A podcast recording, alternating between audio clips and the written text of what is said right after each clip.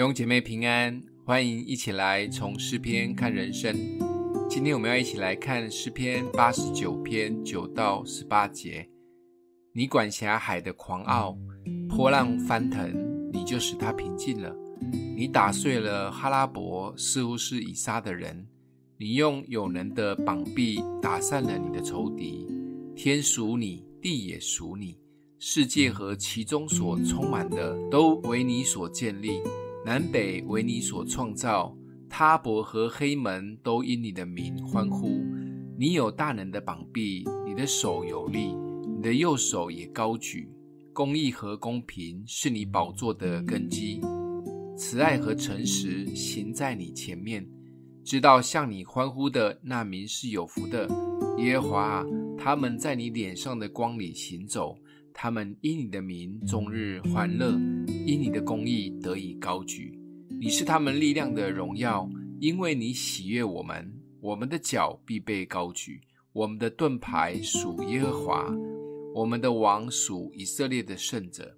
有一些人读诗篇会觉得不太好读，或读不太下去，因为觉得有一些用语用词都很华丽，对神的歌功颂德也有一些浮夸。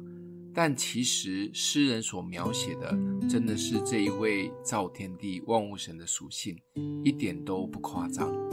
只是对活在真实生活里的我们，常常与信心的伟人活在平行时空。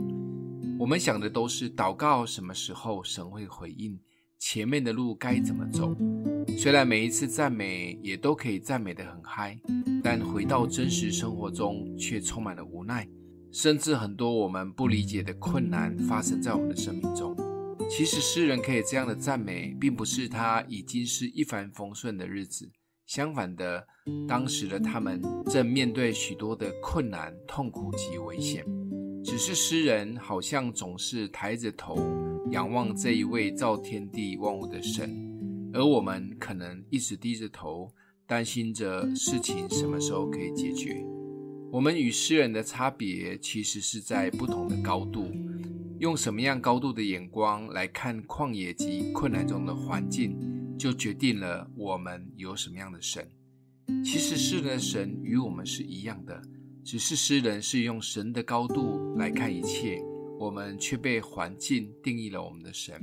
这就是平行时空的差别。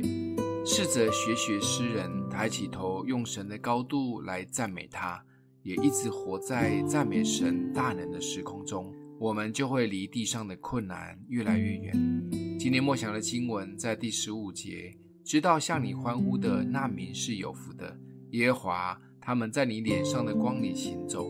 我们一起来祷告，阿们的父帮助我们，无论处在什么样的困难中，依然抬头仰望你。不管困难还有多久，我们总是选择你的高度。也不被环境及现实吞没。奉耶稣基督名祷告，欢迎订阅分享，愿上帝祝福你哦。